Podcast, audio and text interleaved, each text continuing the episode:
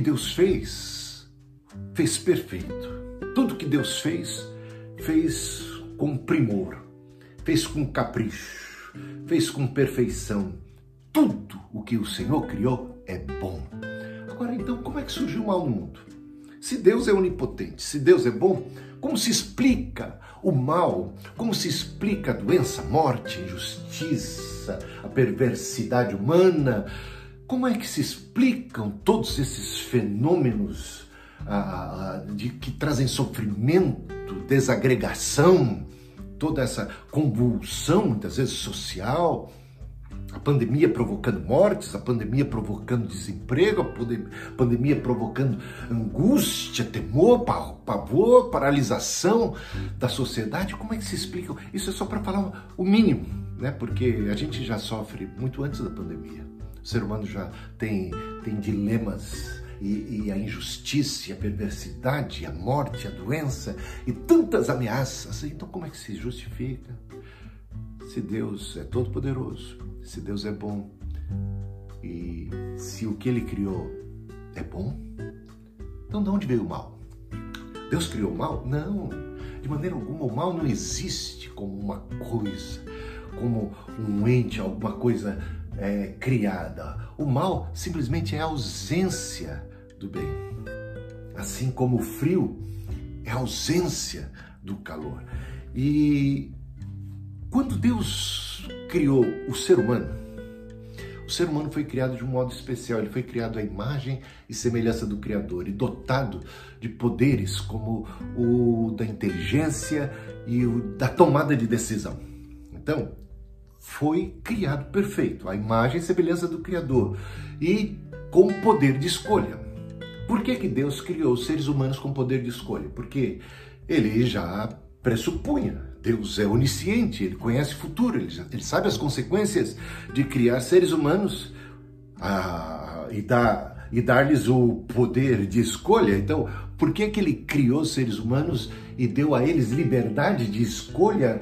Sendo que quando alguém tem liberdade de escolha, não tem apenas liberdade de escolher o que é bom, escolher o que é certo, pode muito bem escolher o que é mal. É porque Deus tinha em mente que se não fosse desse jeito, os seres humanos seriam tipo robôs, autômatos, programados para responderem única e tão somente aos comandos, aos ditames, às diretrizes, aos decretos de Deus, então não haveria de fato uma vida como nós a conhecemos, não haveria amor, sabe? O amor, o relacionamento vivo de amor, ele pressupõe necessariamente a existência da liberdade. Porque sem liberdade não há amor verdadeiro. Ah, é como uma, uma menina, criança, que recebe uma boneca que diz que está programada a dizer coisas bonitas, que ela gosta de ouvir, mas quando ainda era criança, ela se encanta a princípio, mas logo percebe. Mesmo uma criança pequena de dois, três anos de idade começa a perceber a artificialidade né, das falas, falas programadas, falas mecânicas. Então, isso é engraçadinho a princípio, mas logo perde a graça logo perde o encanto. A gente percebe que não há verdade naquilo, a gente percebe que não há realmente um amor genuíno, são expressões fabricadas, mecânicas. Então, Deus estava num dilema, poderia ter criado um mundo perfeito e incapaz de deixar de ser perfeito. Seres que responderiam única e tão somente à sua programação pré-estabelecida. Ah, tudo seria harmonioso. Ah, nada estaria fora de lugar. Mas ao mesmo tempo seria algo artificial, sem graça e o amor nunca poderia florescer. Agora, por outro lado, se Deus prima pelo amor e por relacionamentos genuínos e autênticos, se o que Deus busca ao criar seres humanos é estabelecer com eles uma relação de amor, uma relação de, de, de lealdade, de, um relacionamento vivo, autêntico, então ele precisa necessariamente conceder-lhes a liberdade e, em concedendo a liberdade, esse ser humano agora está apto a manifestar o bem moral, coisa que do, do passado ele só manifestava um programa, a resposta a um programa já pré-estabelecido. Agora ele pode é, fazer o que é certo por livre e espontânea vontade, o bem moral. Mas por outro lado ele pode também e é capacitado agora a também praticar o mal moral. E agora, não adianta Deus conceder aos seres humanos a liberdade e tolir-lhes, e inibir e ficar com a marcação cerrada sobre o ser humano, impedindo de exercer o seu livre-arbítrio. Então, se era para marcação cerrada, se era para impedir, então que não desce logo de uma vez. Imagina o que é que aconteceu. O ser humano, Adão e Eva, os nossos antepassados mais primitivos, eles usaram da liberdade para se rebelar contra Deus, se distanciaram de Deus. Tem um exemplo que é o da minha netinha, com dois anos e nove meses. Ela brincava sobre a cadeira. Chegou o pai dela, meu filho, Samuel, que também é pastor, pastor Samuel, chegou e viu a Helena, minha netinha, dois anos e nove meses, brincando sobre a cadeira, e ele disse para ela: Filha, desce daí depressa. E ela respondeu para o pai, de maneira taxativa: Pai, eu não quero obedecer. Eu não quero obedecer.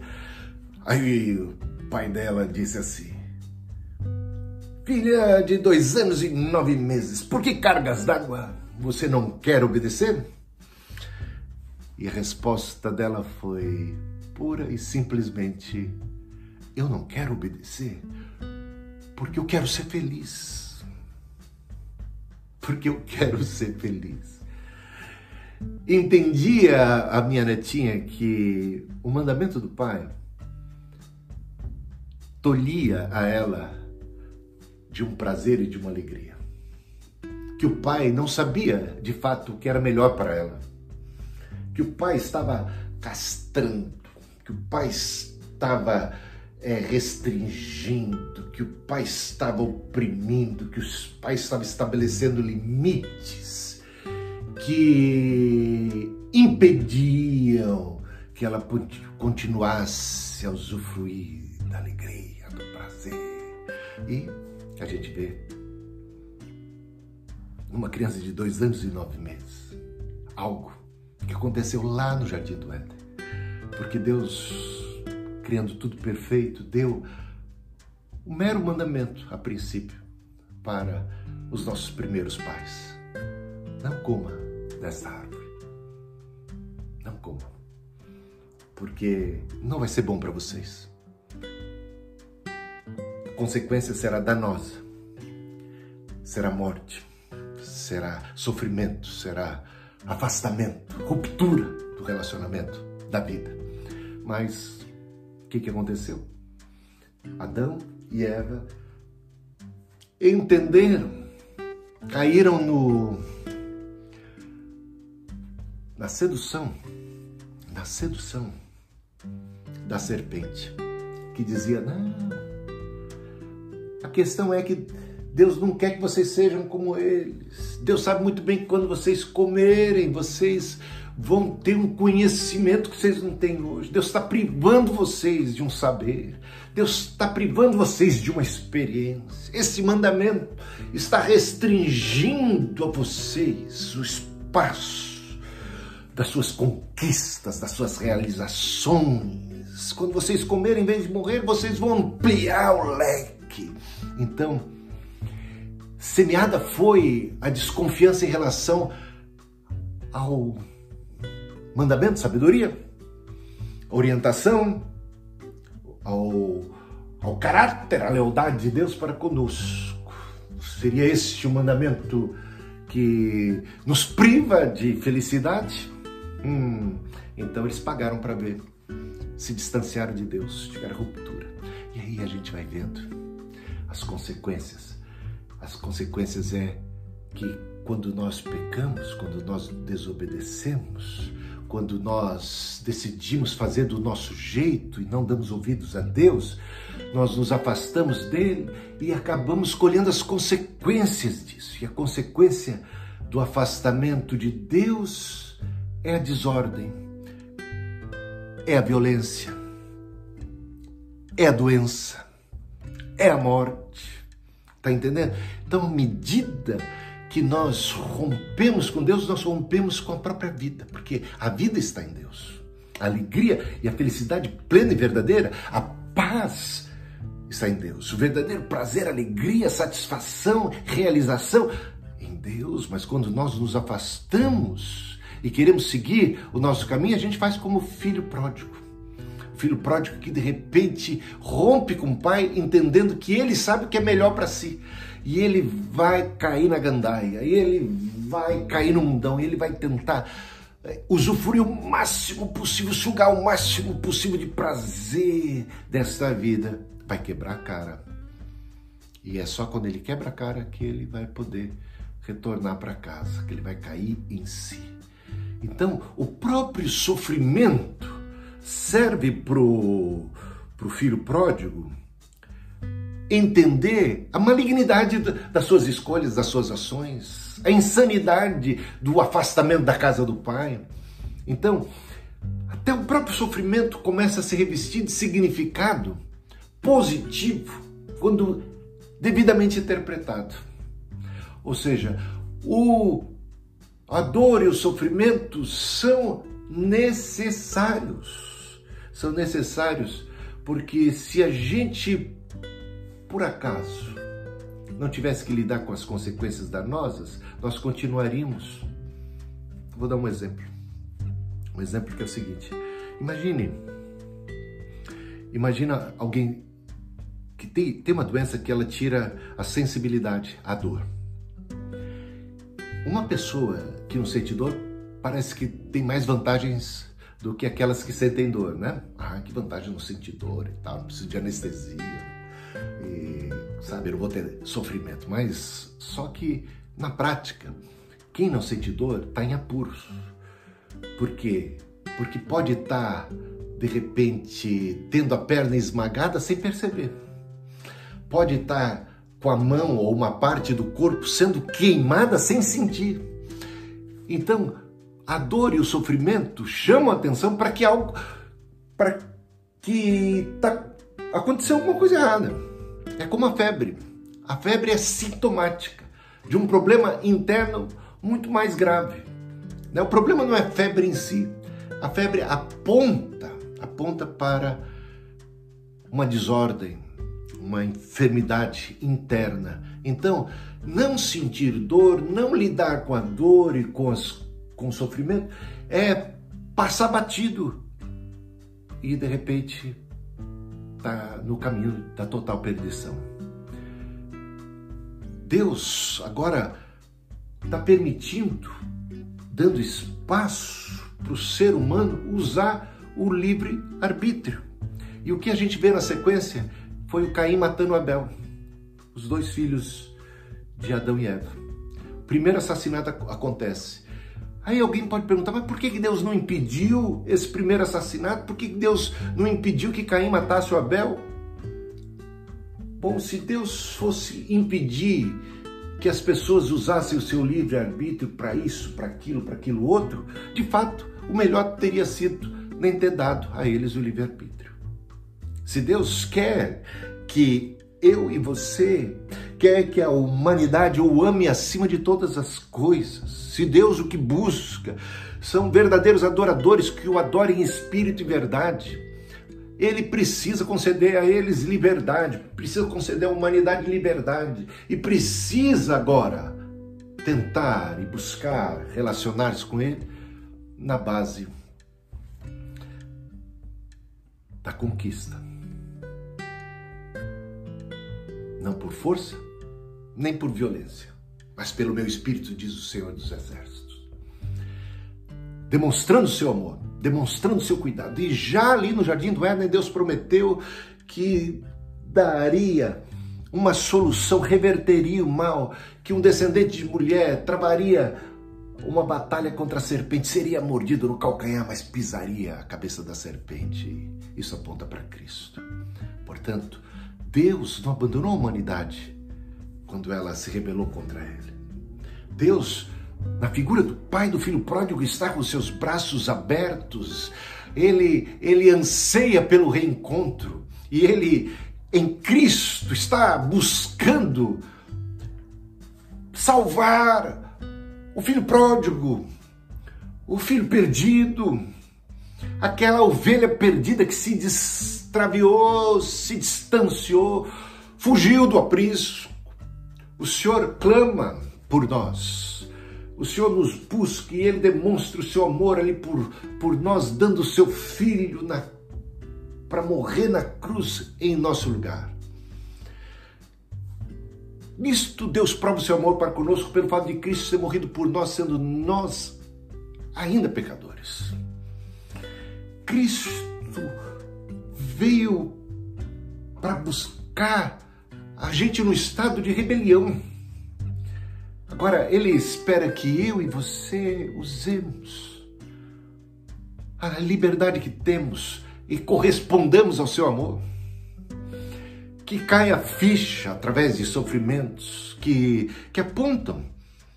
Apontam para quê? Para insignificância de nossa própria existência. Tão ínfima, efêmera. Caso do próprio Abel, de repente, abruptamente, prematuramente é ceifado. Olha que risco corremos nós, como seres humanos, que não há garantia de quanto tempo teremos de vida e de repente, por causa da violência, da maldade alheia, somos injustiçados, somos ceifados em um acidente.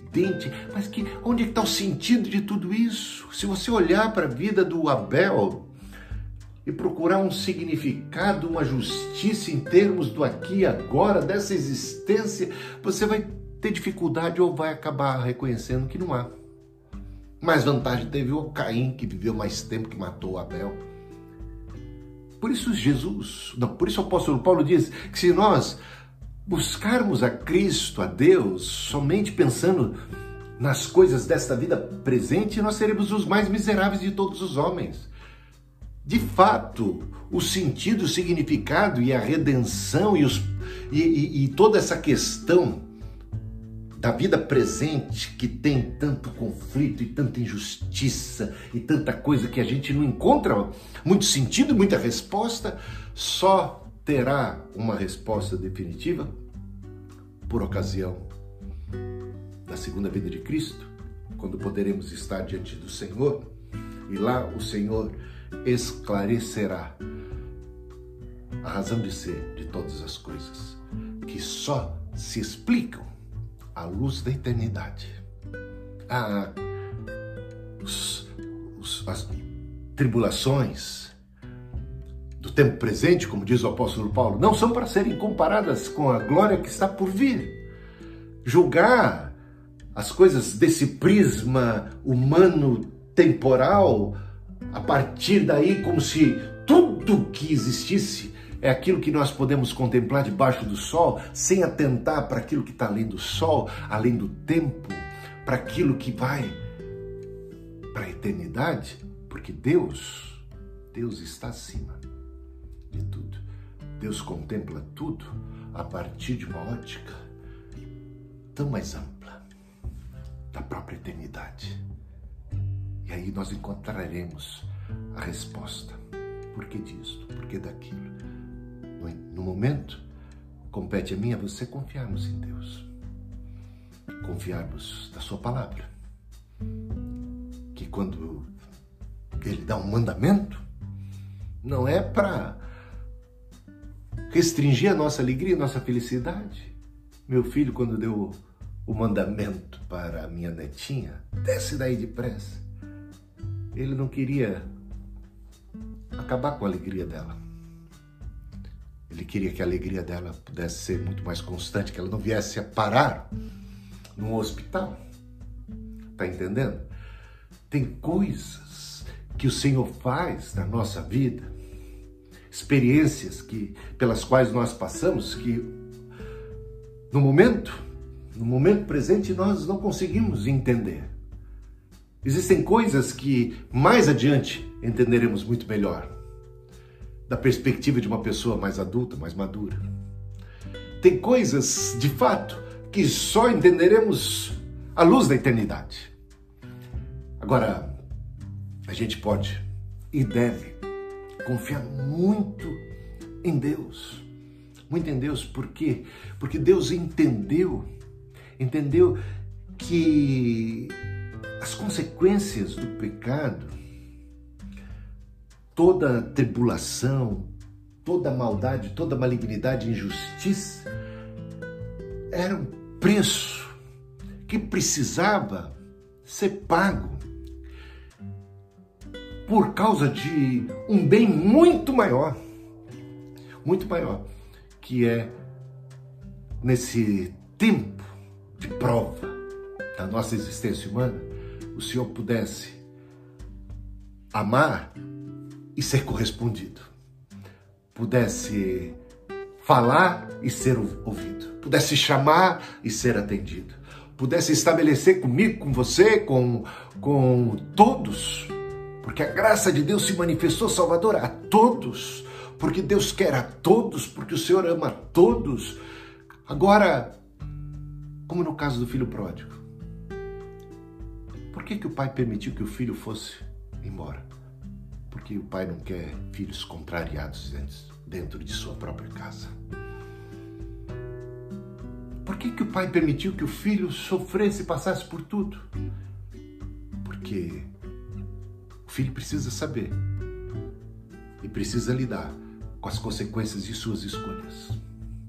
Precisa perceber a gravidade, a gravidade do pecado mas ao mesmo tempo estava lá o pai de braços abertos para colher, para, para abraçar aquela colhida, aquela colhida do amor de Deus. Esse abraço está lá na cruz. Jesus de braços estendidos na cruz, pagando um preço altíssimo para pagar a sua conta, para pagar a minha conta, o nosso débito em relação à justiça, as consequências do pecado, a morte, as chagas caíram sobre Cristo para que nós pudéssemos ser abençoados.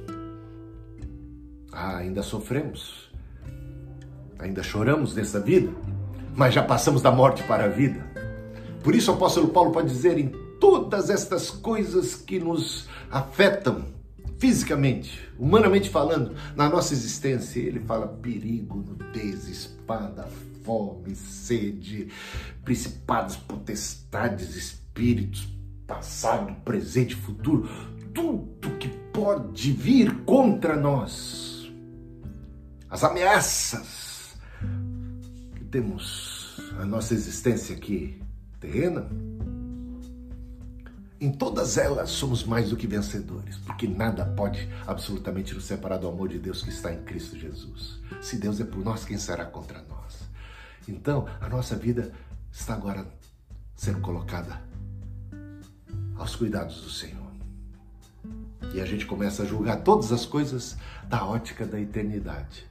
Nossa constituição física, frágil, suscetível à dor, à enfermidade, ao envelhecimento e à própria morte, se ainda que esse tabernáculo se desfaça, externo, o interior se renova mais e mais, se aperfeiçoa e a gente vai deixando as coisas para trás, ficamos para o alvo e aí passamos a ser pessoas destemidas por quê? Porque a gente sabe que a nossa vida não está como um joguete nas mãos dos homens e das circunstâncias, que nós temos um pacto com o Senhor da vida, com o Senhor da eternidade, que cuida de nós, que tem um propósito. E aí a gente pode dizer com o apóstolo Paulo, Romanos capítulo 8, sabemos que todas as coisas cooperam para o bem daqueles que amam a Deus. Sabemos, sabemos que todas elas, sofrimento, tudo que a gente tem que passar, tem um propósito e cooperam para o bem daqueles que amam a Deus. Estamos sendo aperfeiçoados.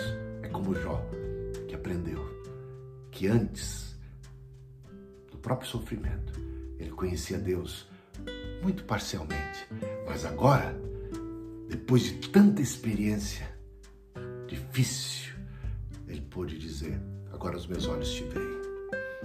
Agora eu te conheço melhor. Conheço o teu amor, conheço o teu cuidado, conheço a tua provisão, conheço a tua fidelidade. E o Senhor, o Senhor está cuidando dos meus filhos lá no céu. É, Jó perdeu os filhos. Mas isso parece um prejuízo tão tremendo da ótica da vida presente. Mas quando você olha para a eternidade, ah, o Senhor está cuidando dos filhos. O Senhor está cuidando da vida. O Senhor está cuidando do presente. O Senhor está cuidando do nosso futuro. O Senhor zela por nós. E tem muita coisa que a gente ainda não entende, mas a gente se apega, se, se segura no Pai e deixa Ele guiando. Ele está nos guiando aos passos verdejantes, a gente aproveita. E de repente Ele nos guia aos vales sombrios.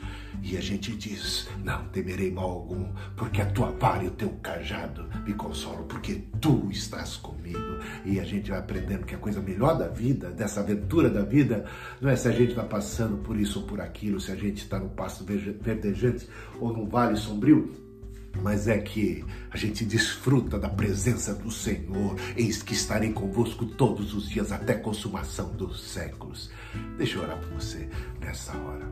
Pai Celestial, peço tua bênção, peço o teu toque, peço a tua unção, peço a tua graça, peço o teu abraço, agora colhedor, reconfortante, sanador, sobre a vida de todos esses que me ouvem. Fala aos seus corações, comunica para eles através do teu Espírito Santo. Renova a viva fé e esperança. Aumenta-lhes a fé e a confiança no Senhor, na tua palavra e na tua provisão. Obrigado porque o Senhor cuida de nós. Obrigado porque o Senhor nos convida. Vinde a mim, todos vós que estáis cansados e sobrecarregados e eu vos aliviarei. Obrigado porque podemos ter o teu alívio, a tua paz, porque o Senhor é o Senhor da vida, da eternidade. Seja a tua bênção sobre meus amados irmãos aí de São José do Rio Preto e das imediações. No nome bendito de Jesus. Amém. Parabéns, amados irmãos e irmãs, Pastor Júlio, Suzy, todos vocês em Cristo Jesus. Amo muito. Foi uma alegria, um privilégio estar com vocês nessa data tão especial. Valeu!